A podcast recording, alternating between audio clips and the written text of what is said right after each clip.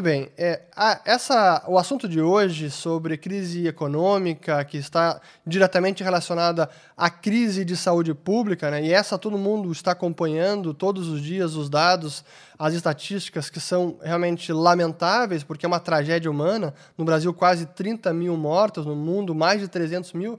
É realmente algo que a gente só pode lamentar e tomar todos os cuidados e precauções. Mas é uma tragédia para muita gente familiar e pessoal. Mas junto com a, saúde, a crise de saúde pública também vem a crise econômica e que também é uma tragédia porque vem devastando aí milhões de sustentos de pessoas, de famílias, como vou mostrar aqui alguns dados.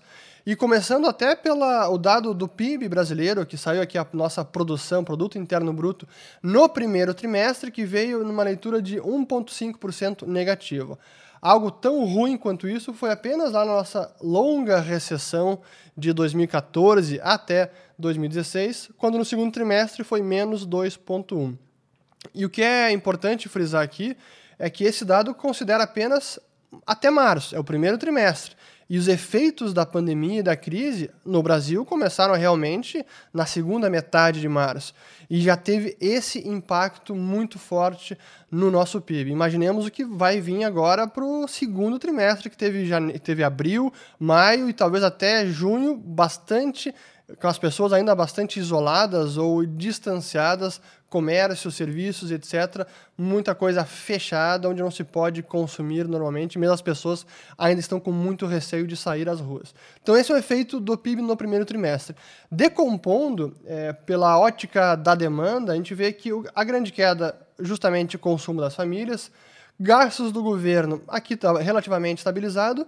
Investimento ainda positivo, porque é claro que decisões de investimento levam tempo para serem tomadas e o gasto vai acontecendo paulatinamente. Então, esse é o tipo de, é, de métrica do PIB, que, de, ou de magnitude macro do PIB, que não acaba, que não pode ser cortada da noite para o dia, como é uma decisão de consumo das famílias. Mas, enfim, então essa magnitude aqui da ótica do PIB pela ótica da demanda.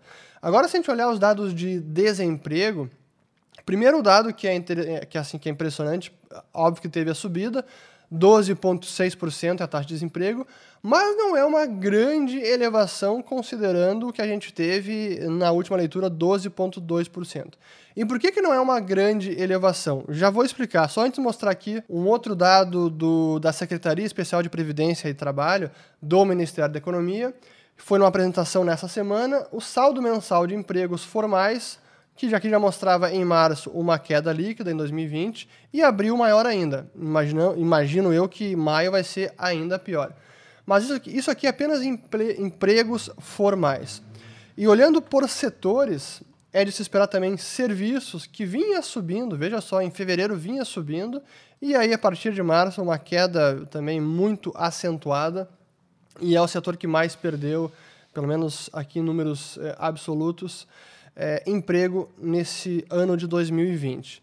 E aí, para mim, a parte que é importante falar é que o que é mais preocupante é esse dado aqui, ó, população ocupada, que encolheu 5,2%, uma queda de 4,9 milhões de pessoas. Apenas pela ótica do indicador de taxa de desemprego, aumentou apenas 900 mil pessoas, que já é algo assim, muito elevado por esse dado aqui, é o pior mês dos últimos oito, nove anos, desde que esse dado está sendo registrado.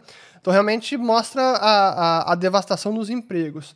Mas olhando pela população ocupada, que é aquele pessoal que está procurando emprego também, que pode ter sido, pode ter sido uh, demitido, mas ainda está procurando ativamente, ou que está ocupado, essa é a queda mais importante, porque o número que a gente tem agora é, assim, é estarrecedor. Então vejam aqui o dado de pessoas ocupadas pela PNAD.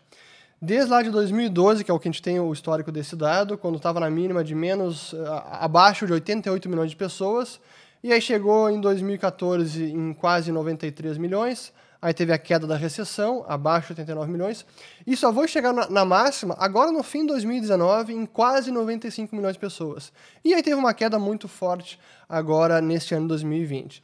Então, em vermelho, as barras vermelhas são as variações mensais. Então, veja o que aconteceu nos últimos dois meses, onde em março e abril a queda foi de 4,5 milhões de pessoas.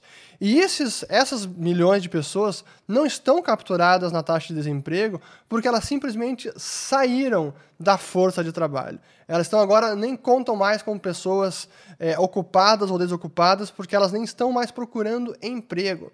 Por isso que esse dado é importante, é esse número principalmente, captura essa devastação e impacto da crise econômica no Brasil. Esse é o dado principal, 4,5 milhões, e que, imagino eu, em, dois, em maio agora ainda vai mostrar alguma queda, porque a gente está vendo.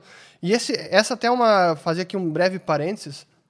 É a comparação do Brasil com os Estados Unidos. Quando começou a crise lá fora, a gente se impressionou muito com os dados de pedido seguro-desemprego, que chegou a 40 milhões de pessoas em cerca de um mês, um mês e meio, e realmente é um número é, extraordinário.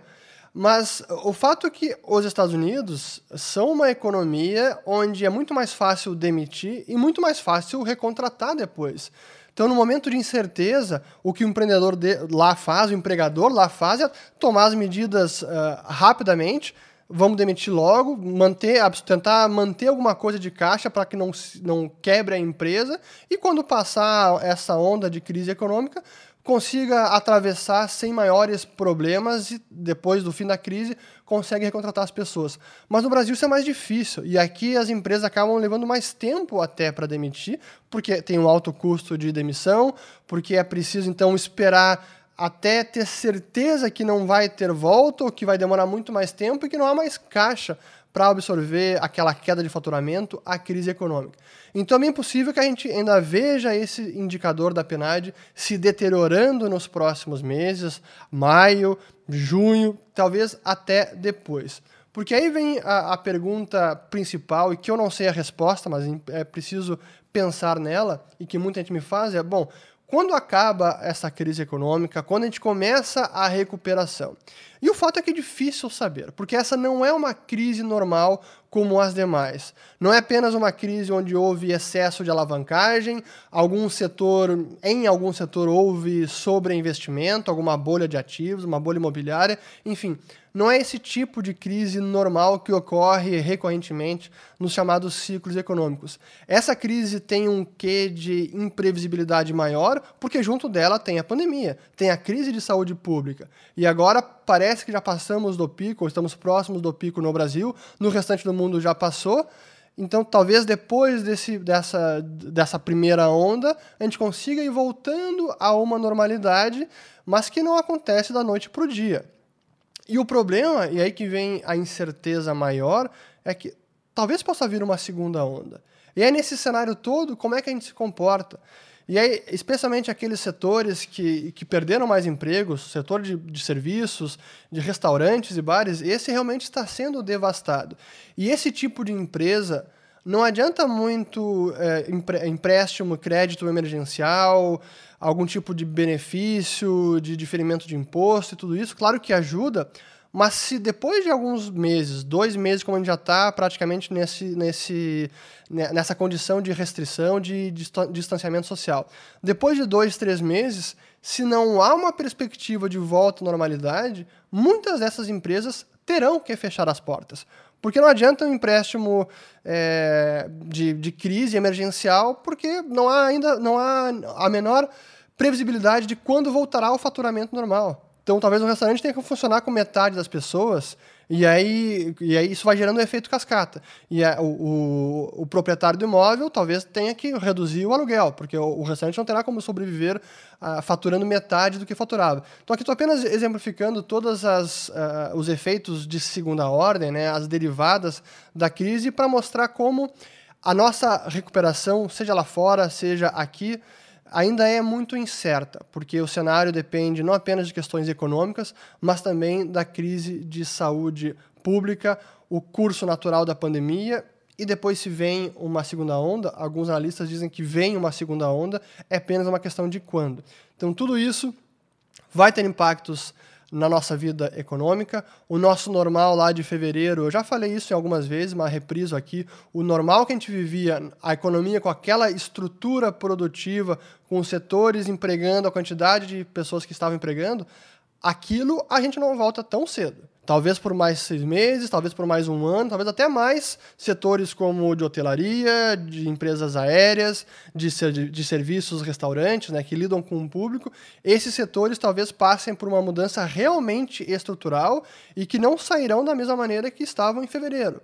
Então, essa mão de obra toda que está nessas cifras sendo devastada né, e perdendo sustento, ela terá que ser realocada. E aí faz parte do, também da evolução natural da economia, das, dos diferentes setores, conseguir absorver essa mão de obra daqui para frente. Mas como a gente viu, não é uma pequena mão de obra, não é apenas 12,6% do desemprego. Se aquele pessoal lá, os quase 5 milhões, estivessem computados na taxa de desemprego, ela seria bem maior do que 12,6%.